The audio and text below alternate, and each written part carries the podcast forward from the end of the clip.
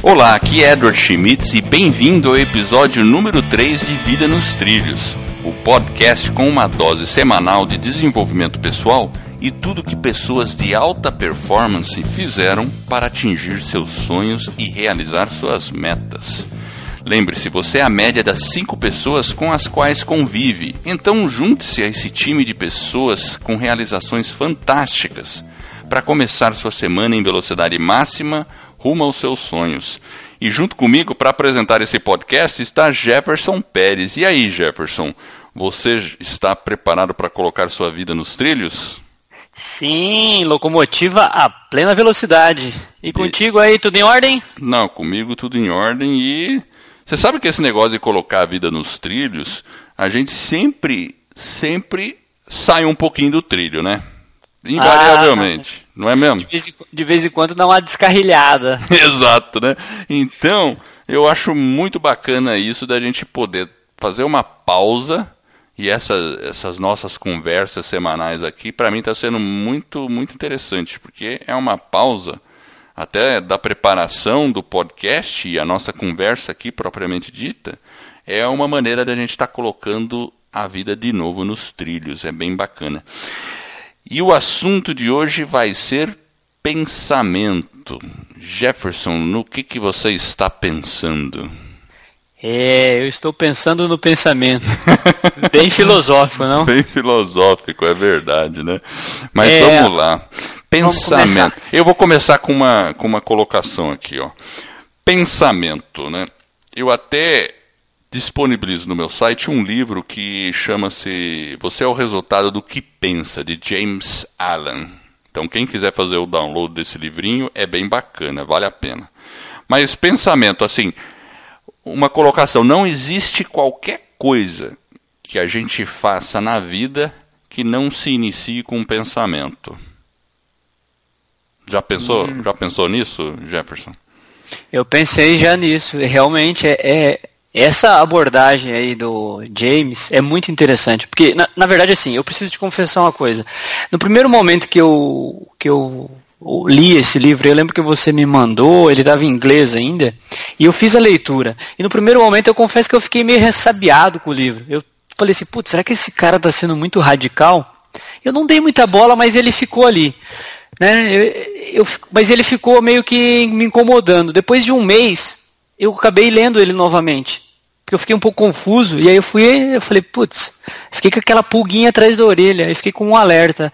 Quando eu li o livro pela segunda vez, aí começou a cair a ficha, eu falei, viu, quando ele fala de pensamento, caráter, então aí eu comecei a falar, puxa, olha que interessante, mas na verdade o livro é um tapa na cara, né?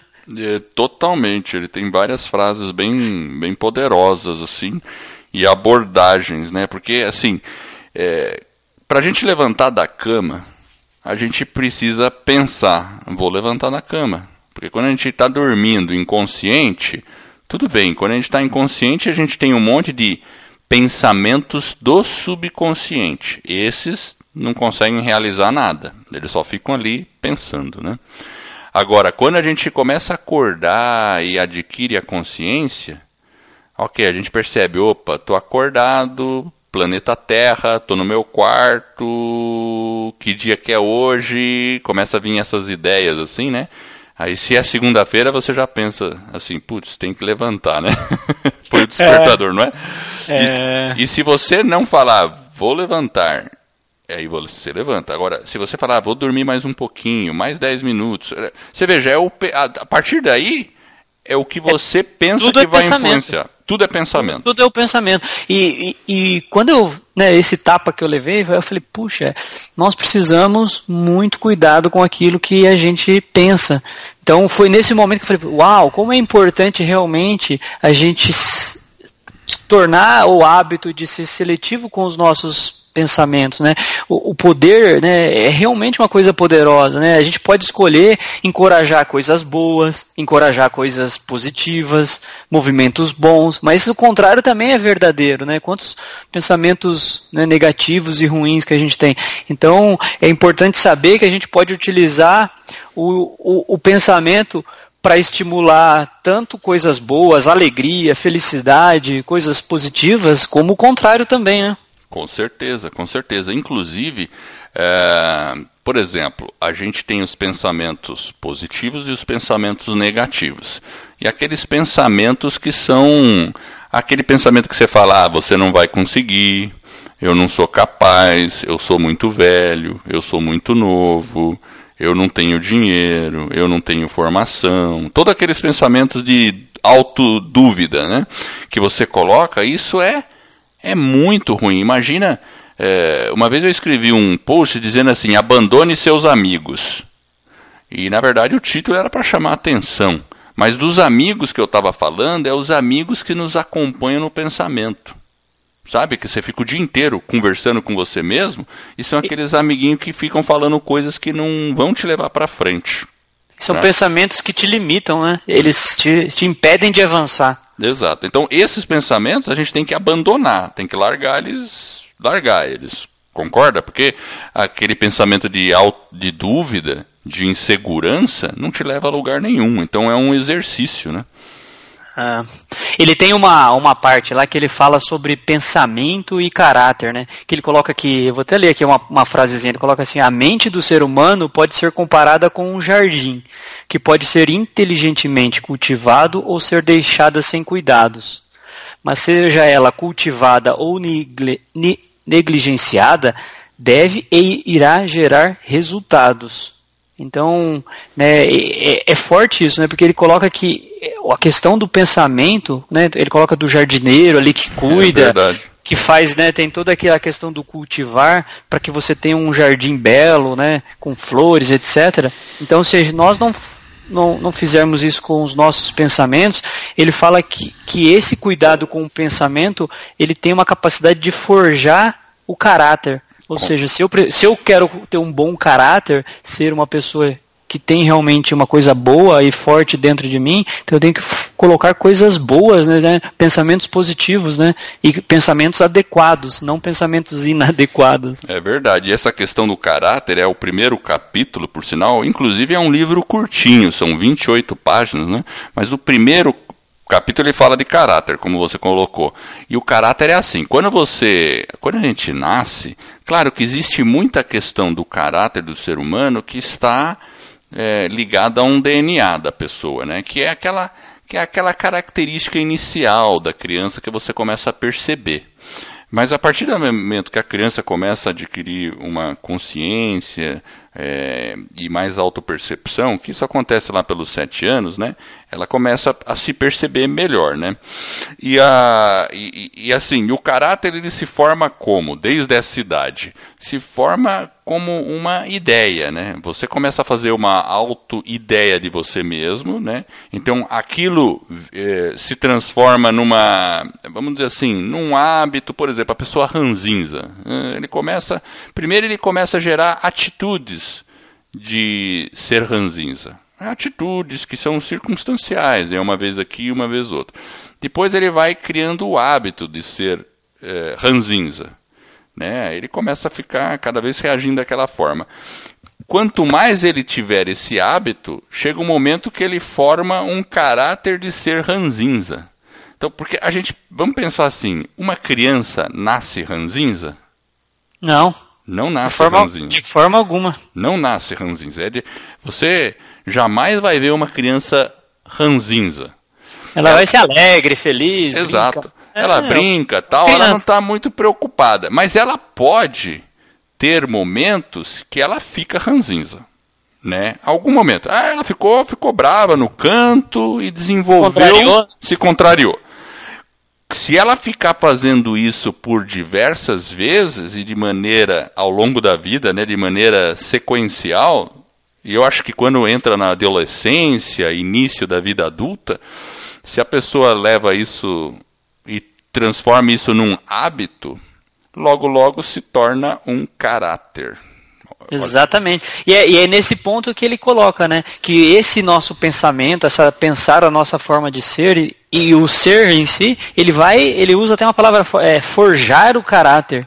Ele forjar coloca lá. Né? caráter. Ele fala, oh, viu, você é o jardineiro, mas você vai forjar um caráter diferenciado, ou seja, você pode usar isso para um lado positivo como para um lado negativo. Então a gente tem que procurar cultivar as coisas boas. Eu penso que a gente deve ser a partir desse momento desse que eu li esse livro, eu passei a ser um pouco mais implacável com os meus pensamentos. Toda vez que vem algum pensamento ruim, né, uma você vai pensar que vai dar uma coisa errada, a gente tem que tentar desviar esse pensamento. Ele vai, senão ele, ele começa até a se materializar. Então a gente tem que procurar fugir desses pensamentos ruins. Né? Eu acho que é até interessante, como você tem o livro lá, a gente colocar no show notes o link para o e-book. Como você falou, são 27 páginas, correto? 28, é, 28. 28 páginas e, e é muito interessante. Além disso, eu acho que tem também o, o treinamento né, que você montou, é online e é gratuito o pessoal quiser, depois a gente coloca lá no show notes, dá uma olhadinha, confere lá. Se eu não me engano, são sete vídeos. São sete vídeos, exatamente. Então, vídeos. fica aí, fica a dica, é gratuito. Quem quiser cuidar dos pensamentos, temos um, tem um, um material lá. É, é, verdade. E essa questão do, do, do caráter, né, ou, ou desse, desses comportamentos, né, a gente a gente pode pensar o seguinte, né? Eu até vou ler uma, uma frase aqui de novo do livro, né? A mente é o poder principal que molda e realiza. E o ser humano é mente. E quanto mais ele usa a ferramenta do pensamento e moldando o que deseja, gera milhares de alegria e milhares de doenças. Ele pensa em segredo e logo se realiza. A realidade não é nada mais do que a lente do seu olhar. Então, se a gente pensar nessa frase, eu acho que essa frase aqui, para muitas pessoas pode falar, não, isso é muito radical. Não é bem assim. Não é verdade. Não, não, não, é, não é tudo que é, é pensamento. Talvez foi como você se sentiu no início, olhando assim. Mas na hora que você começa a perceber e analisar, você percebe que, assim, se a gente não tivesse o pensamento, e a mente, não existiria a realidade. Pelo menos para nós não existiria, não é, não é verdade? Sim. Né? E conforme a gente pensa, vamos no exemplo do cara rabugento. Concorda que ele vai se tornar uma pessoa triste? E ele pensando dessa forma rabugenta, ele também pode se tornar uma pessoa doente? Até doença física, porque a gente sabe que as doenças é, psicossomáticas é, é uma realidade, não é? É, com certeza. Né? Então, então eu acho que essa, é, acho que a, e, e, não é à toa que o primeiro capítulo é sobre caráter, porque é a base do ser humano, é o seu caráter. É que nem a gente falar em corrupção no Brasil. Vamos falar em corrupção no Brasil. O cara chega lá, ele é honesto. Aí ele começa a se envolver com certas pessoas, ele começa a ter alguns pensamentos. Primeiro é, ah, tudo bem, eu vou estacionar aqui, não é vaga permitida, é de idoso, mas eu vou parar aqui. É uma primeira pequena corrupção, né? né? Porque ele está fazendo algo fora da lei, né? Então é uma pequena corrupção. Então, aí ele começa a aceitar essas pequenas coisas, vai criando um hábito, certo? Dali a pouco oferecem para ele uma mala de dinheiro e ele aceita, porque para ele, ah, tudo bem, né? E aí dali a pouco se formou um caráter. A pessoa ela tem o caráter de. E, e, não vê, às vezes, nem mal naquilo. Tá entendendo? É muito é, ruim mesmo. É ele ruim. coloca lá. É, ele faz um exemplo do, do patrão que adota, né? Como foi, esse livro foi escrito, acho que em 1903, é isso? 1919, se eu não me engano. Então, ele coloca lá: o patrão adota medidas ilegais para é. não pagar os salários obrigatórios e, na esperança de fazer lucro, reduz o salário de seus trabalhadores, o que é incompatível com a prosperidade. Exato. É, é muito. Eu acho que ele é muito interessante, porque é uma, é uma abordagem de. Cara, eu não. Eu, o pensamento, a forma com que eu penso, é, ela vai dizer aquilo que eu vou fazer. Ela diz um pouco daquilo que vão ser os resultados. As minhas ações, elas são fruto daquilo que eu pensei, ou de que em algum momento eu cultivei lá dentro, né, do meu interior, bem lá no fundo, eu cultivei aquilo que eu acabei é, colocando para fora. É talvez a gente, é muito forte quando ele fala isso. Você fala, puxa, mas eu não queria magoar alguém quando eu talvez fiz.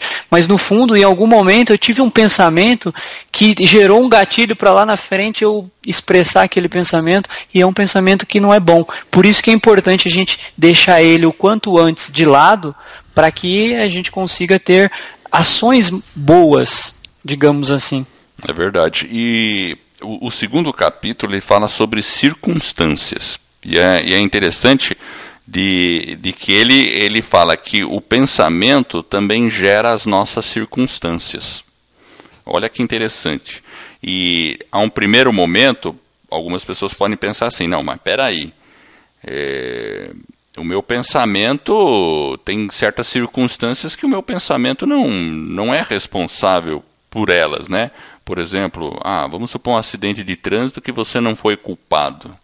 Você pode pensar no primeiro momento, não, eu não, não tive nada a ver com essa circunstância, foi o outro.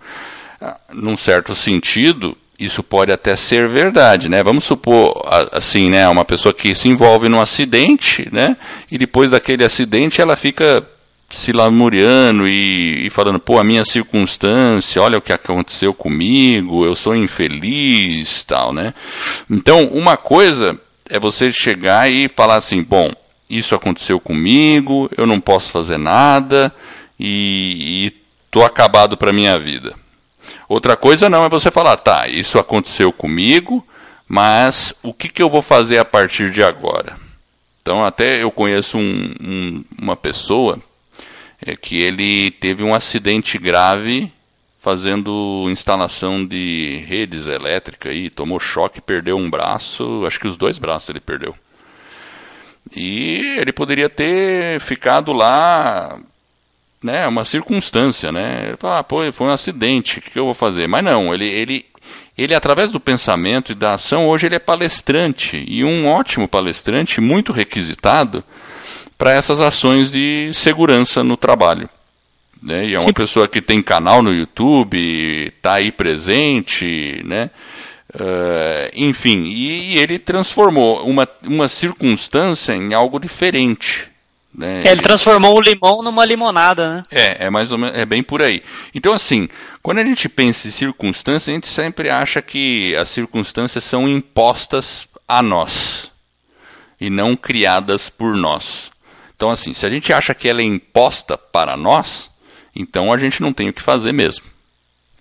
Mas se a gente acha que nós mesmos criamos as circunstâncias, então a gente tem poder.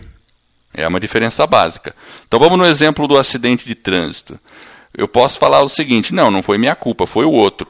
Mas e se você dirigir com mais atenção? E se você praticar a direção defensiva?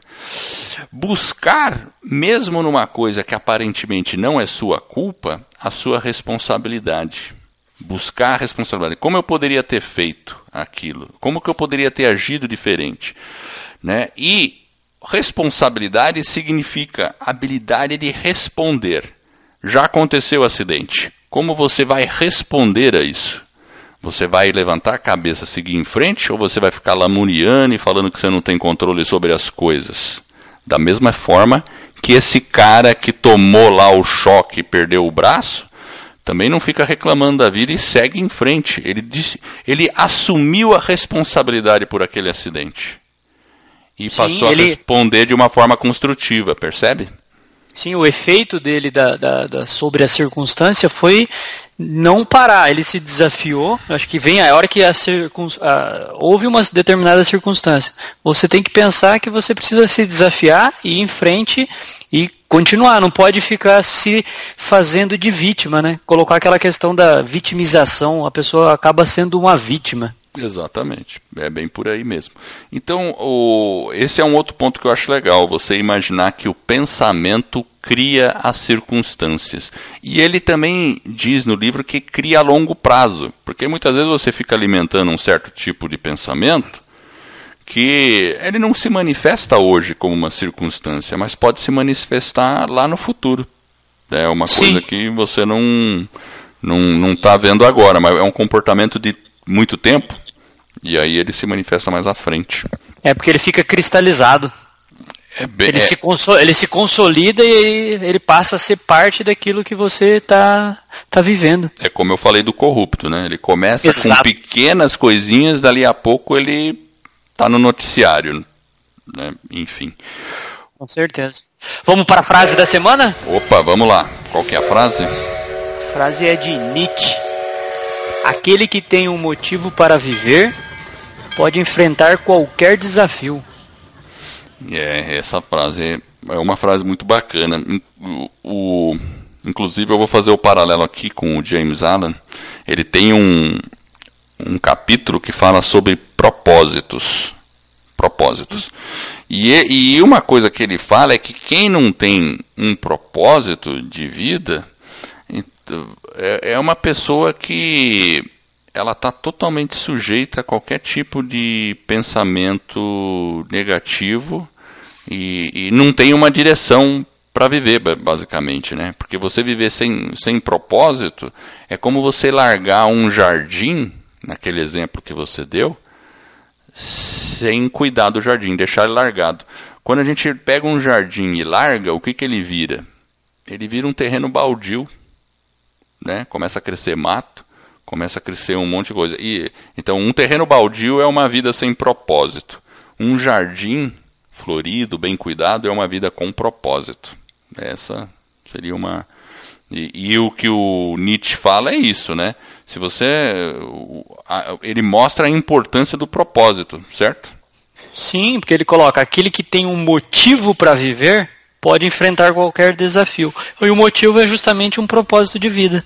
É. Muitas pessoas têm, é, têm motivos diferentes, claro, né? Tem pessoas que querem empreender, tem pessoas que querem criar uma família uh, e enfrenta uma mãe, né? Uma mãe. É, a gente, você é casado, eu também. A gente sabe, né? As mães enfrentam qualquer dificuldade para proteger os seus filhos, não é mesmo? Ah, com certeza. Mexe com né? uma mãe, mexeu com. É, é complicado mesmo. Né? Por quê? Porque ali existe um propósito muito forte, um propósito muito forte de criar aquela, aquela criança, de se preocupar, de apoiar, né? E, e, e a gente e, e, o autor aqui, o James Allen, ele fala é muito importante nós criarmos os nossos propósitos, pensar mesmo nele, ó, o, o que que eu quero da minha vida? Qual que é o meu grande sonho? Ele tem outro capítulo que ele fala sobre sonhos e ideais, ideais grandes, porque você pega aí, pega Steve Jobs, pega o próprio Elon Musk, todas essas pessoas que estão querendo transformar o mundo, e eles não fizeram isso para ganhar muito dinheiro. Não fizeram, eles fizeram porque eles queriam eles ganharam dinheiro por uma, por uma consequência, mas eles tinham um propósito muito bem definido. Enfrentaram muita dificuldade e ainda muitos empresários aí hoje ainda enfrentam muita dificuldade, mas como eles têm um propósito muito forte e eles amam esse propósito, então eles vencem qualquer desafio. É, e o, o contrário também é um problema, porque se você não tem o propósito, que, o que, que acontece?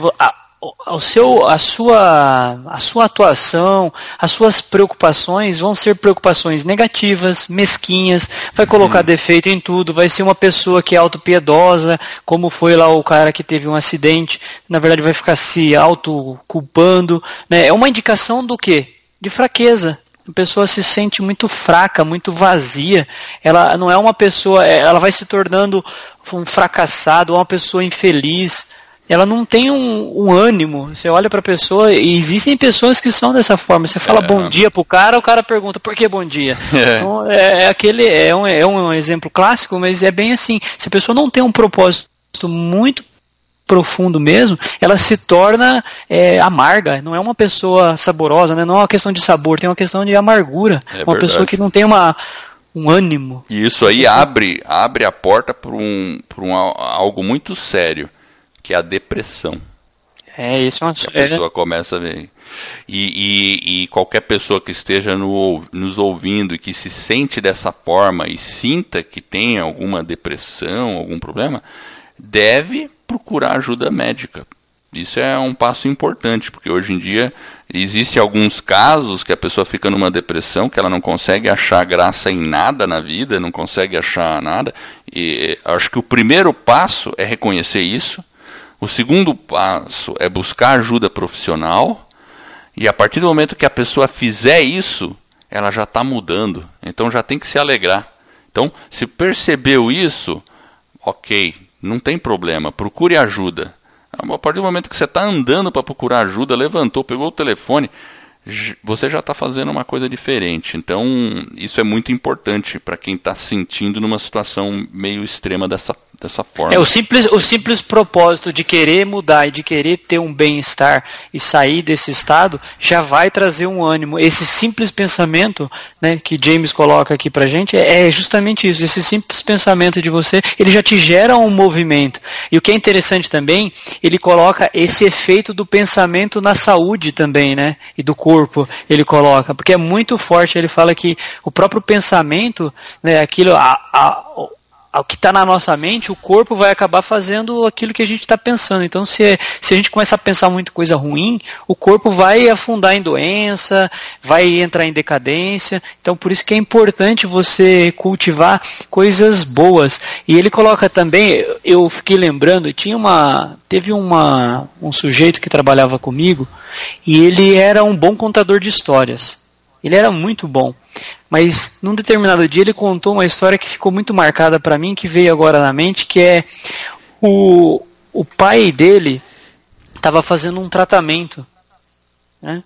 E ele foi diagnosticado com câncer. e ele já tinha uma, uma certa idade, o senhor, e ele começou o tratamento. E aí tem todas aquelas medições, as aferições, e o tratamento estava indo muito bem. Num determinado momento, o, do tratamento, o próprio senhor ele não sabia exatamente qual era a doença. Ele estava tomando os medicamentos, etc., mas ele estava indo muito bem. Mas por um acidente, o médico comentou e o senhor ficou consciente aí que ele realmente o problema dele era um pouco mais grave. E aí ele contando a história até ficou emocionado. Ele contou para mim, falou: depois de quatro, eu não lembro se foram quatro ou cinco dias, o pai dele veio a óbito. A pessoa, a é, pessoa chegou num determinado estado que ela se entregou para a doença. O pensamento dela, ou seja, quando ela estava se tratando e ela não teve aquele simples nomezinho lá, câncer, ela estava com ânimo, estava melhorando, ele contando, né? Ele, inclusive ele se emocionou, então como ele ficou emocionado, ele, você percebia que ele estava com uma carga bem, né? Ele lembrou do pai, obviamente, fazia um tempinho claro, mas foi uma coisa que é agora, que colocando aqui o próprio que eu, tem um capítulo que ele fala né, do pensamento e da saúde, eu me recordei dessa história. É muito o pensamento, olha o poder do pensamento. É muito poderoso, né? Mesmo e ele comenta ali o, o, o pensamento de medo pode matar uma pessoa, um medo extremo. Eu não sei se é verdade ou se é folclore, mas uma vez eu ouvi dizer que quando alguns das pessoas que são que estão na, na, no corredor da morte lá para ser executado em países que permitem a pena de morte, né? Que muitas vezes a pessoa morre alguns segundos antes da, da aplicação da pena. De tanto medo. O próprio pensamento já matou a pessoa. É, do, o cara tem um ataque lá, né? Daí, enfim, né? Eu fico pensando, deve ser uma agonia, enfim. É, então, assim, e a gente sabe, né? Quando a gente sente medo, insegurança, tudo, a gente sente efeito no corpo, né? O corpo começa, parece que, né? A pele, hum, eu já senti situações de extremo estresse também, acho que você também já, né? Como faz efeito no nosso corpo. Né? E, assim, por isso que ele tem um capítulo final que ele fala sobre serenidade. Então, se a gente conseguir mesmo numa situação de extremo é, caótica, alta pressão, manter a calma e a paz e a serenidade, é, você é um cara imbatível. Sim. Se torna uma pessoa imbatível. É porque você vai conseguir controlar a sua ansiedade né, e, é. e, não vai deixar que, que, com que esses efeitos eles irradiem para o seu corpo. Você vai ter um controle. Não é fácil. Sim, não é fácil, não é fácil. Não, vai, não é fácil. É uma é Existem situações, obviamente, que exigem muito das pessoas, de nós mesmos, né? E o, a, a, vida é, ela é um pouco estressante, mas a gente tem que ter uma consciência da importância do pensamento na nossa vida. Então eu acho que é o final aqui é justamente deixar isso. O pensamento ele é muito importante para aquilo que a gente, é, para a nossa vida como um todo, saúde física, é, espiritual, independente do que você é, do que você considere, né, a parte espiritual, pode ser, enfim, tem várias religiões, independente de qualquer coisa, o, o poder do pensamento, ele é muito importante, ele influencia muito na nossa vida. Então é importante a gente cultivar pensamentos bons para que a gente possa ter uma vida melhor.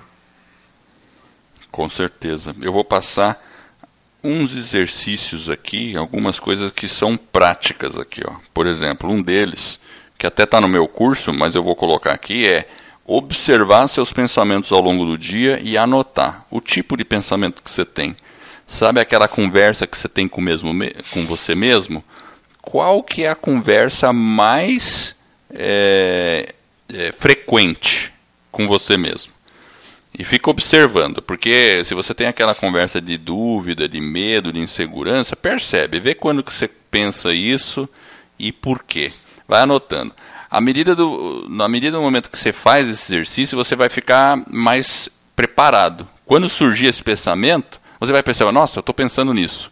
E aí imediatamente você já começa a bloquear esse tipo de pensamento. É aquele exercício que você acabou de falar, né, Jefferson? Você falou que depois que você leu o livro, você começou a ficar mais consciente, mais, é, consciente e, e, e, e, você começou a atuar mais rápido no que você pensa, nos pensamentos que você não julga é, que sejam benéficos para você. Né? Então isso aí é uma coisa bacana.